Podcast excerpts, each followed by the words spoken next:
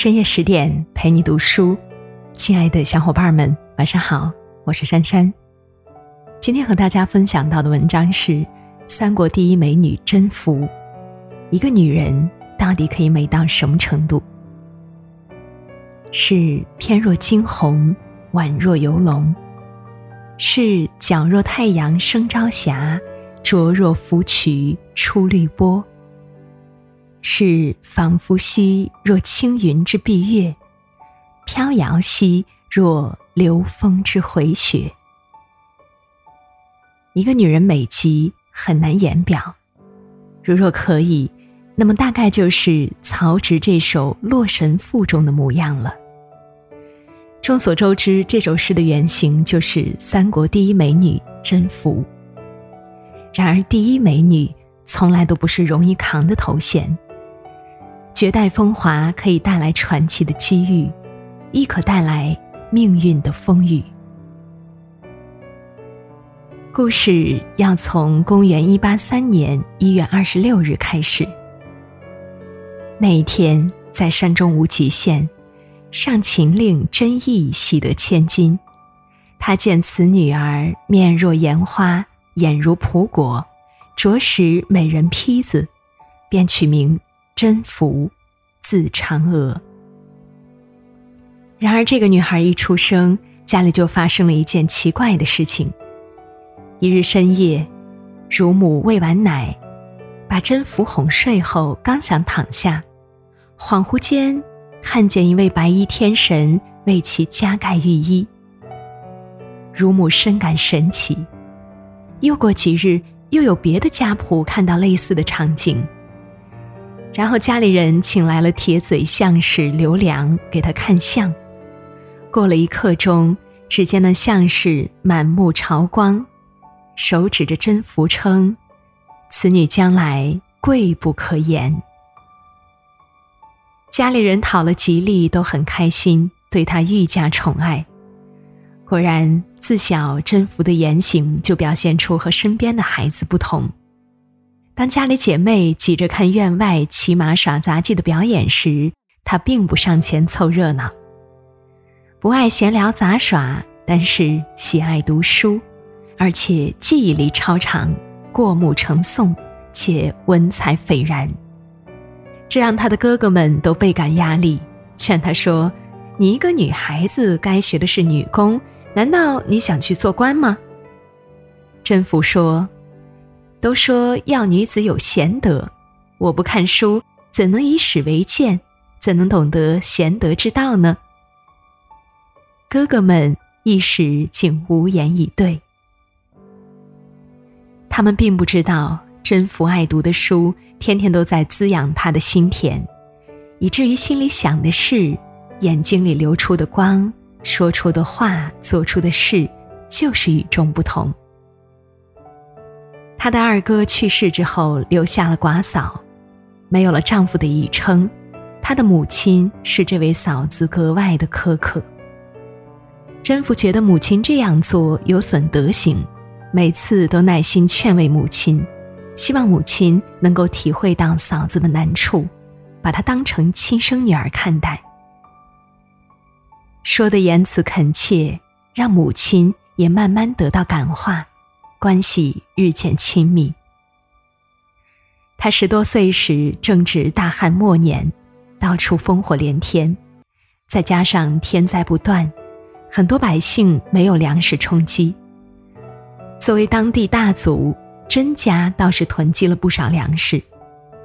甄宓主动劝说自己的母亲：“今世乱而多买宝物，匹夫无罪，怀璧其罪。”又左右皆欺伐，不如以古赈己，亲族邻里，广为恩惠也。意思是说，在民不聊生的时代，囤积粮食本身就是一种罪过，倒不如拿给穷人充饥，既能避免招致灾祸，还能够赢得好名声。小小年纪便有了超乎寻常的通透。彼时。正是三国鼎立天下，连续不断的金戈铁马、谋略心计、混乱杀戮，成为了他的主旋律。而美人无疑是这段惨烈背景下的唯一亮色。在当时的美人圈里，流传着江南有二乔，河北甄宓俏。甄宓自是出落成了绝色。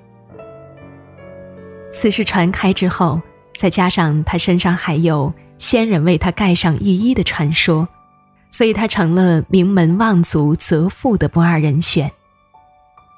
不久，他成为了袁绍次子袁熙之妻。出嫁袁熙时，袁绍独占冀、青、并三州，实力雄厚，却不料在建安五年的一场官渡之战大败于曹操。军队主力几乎全部被歼灭，袁绍从此一蹶不振，后来抑郁而终，袁家败落。公元二零四年，袁绍所居大本营邺城也被曹操攻下。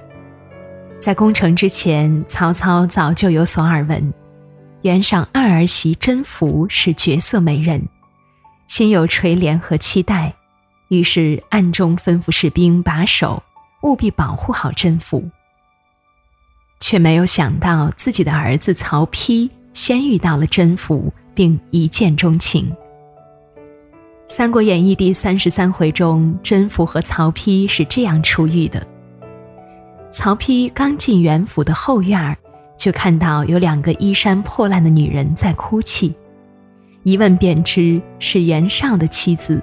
和袁熙的妻子甄宓，但是当满脸污垢的甄宓抬起头时，曹丕一瞬间竟惊艳了，说：“这女子可真是有着花容月貌、冰肌玉骨，果然是倾国倾城的红颜之色。”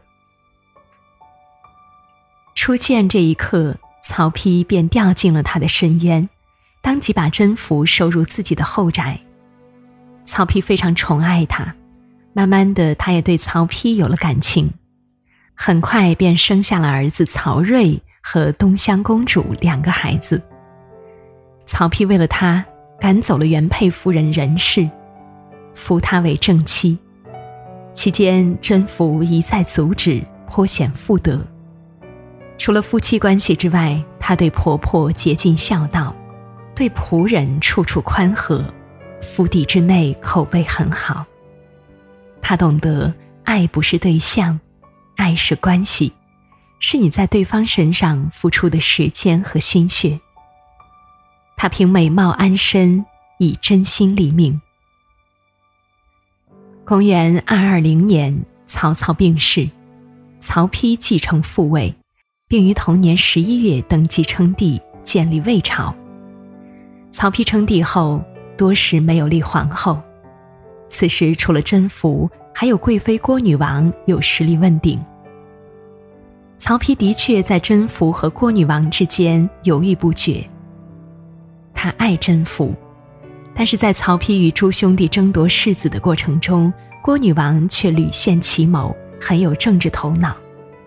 凭借这一点，曹丕离不开她，两个人更有合伙人的意味。